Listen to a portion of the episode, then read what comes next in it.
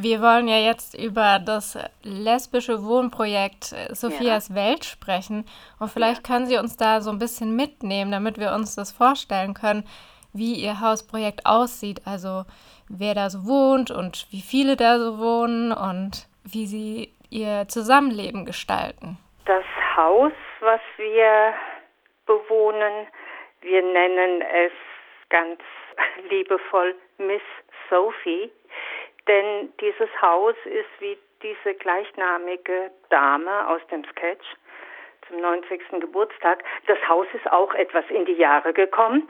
Und es umfasst vier Wohnungen in einem äh, Vorderhaus und in einem, wie wir sagen, Hexenhäuschen und dazwischen ein großer Garten. Und planen Sie eigentlich auch dann gemeinschaftliche Wohnfläche oder sind es getrennte Wohnungen und sie teilen sich quasi nur den Garten. Letzteres, genau. Die, die Wohnungen sind in sich abgeschlossene Wohnungen. Wir treffen uns natürlich reihum, wenn wir uns treffen in den Wohnungen. Und die Gemeinschaftsfläche ist, ist der Garten. Wir sind ja keine Wohngemeinschaft, sondern eine Hausgemeinschaft.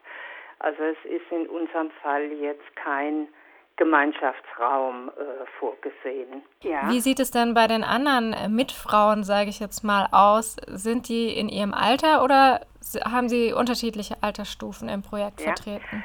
Die anderen vier Frauen sind alle Ende 50 bzw. Anfang 60. Das heißt, es liegen so knapp äh, zehn Jahre zwischen uns. Ich bin die Älteste. Und Entsprechend dem Lebensalter sind die anderen vier Frauen noch im Arbeitsprozess. Sie haben berichtet, Sie sind als Letzte zur Gruppe dazugekommen. Ja. Haben Sie so eine Gruppe, so ein Wohnprojekt gesucht oder war das eher was Zufälliges?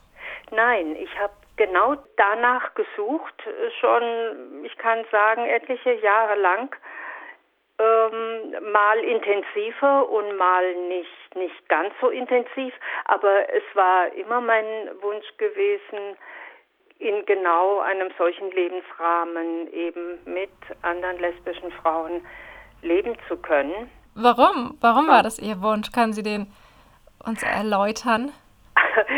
Ich möchte es so nennen. Äh, viele von uns wissen, dass Beziehungen, die man eingeht, partnerschaftliche Beziehungen, dass die auch kaputt gehen können, scheitern können und man dann möglicherweise alleine dasteht, während freundschaftliche Beziehungen und Kontakte oder eben eine solche Wohn- und Lebensgemeinschaft doch etwas ist, was eher auf Dauer angelegt ist, ja, und was äh, im besten Fall eben gut funktioniert und einem ein, ein Netz bereitstellt, ja, einen Rahmen, in dem man sozusagen vertrauensvoll dann sich auch mit, mit dem Älterwerden beschäftigen kann.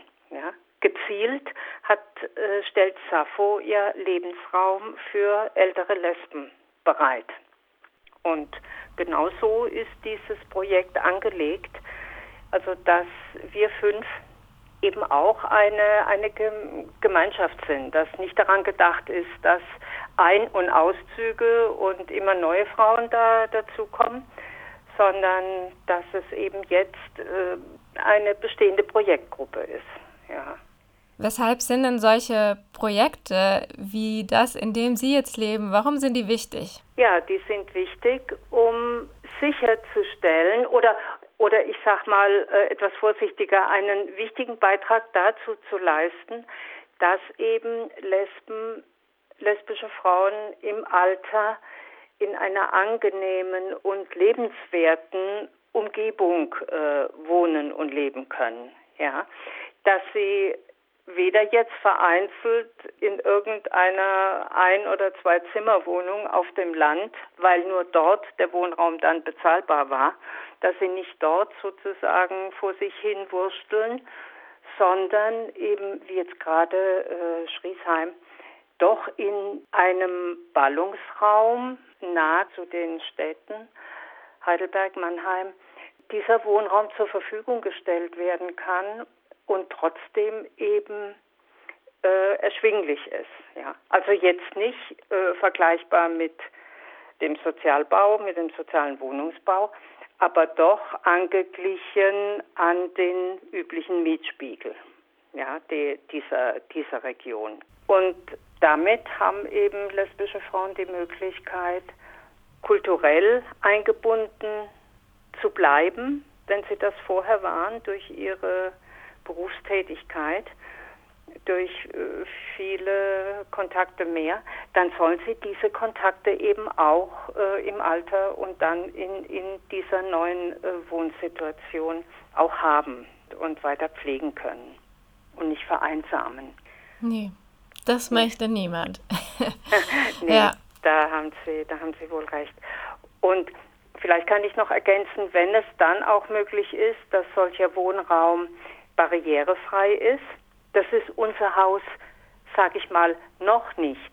Aber sollte es erforderlich werden, kann, ist das entsprechend vorgesehen, ja, sodass dann automatisch die eine oder andere Mitbewohnerin, die eben äh, dann bewegungsmäßig eingeschränkt äh, ist unter Umständen, dass die nicht dann zwangsläufig ausziehen muss oder sofort ins Pflegeheim äh, wechseln muss, sondern die Möglichkeit hat, in ihrer vertrauten Wohnung auch wohnen zu bleiben.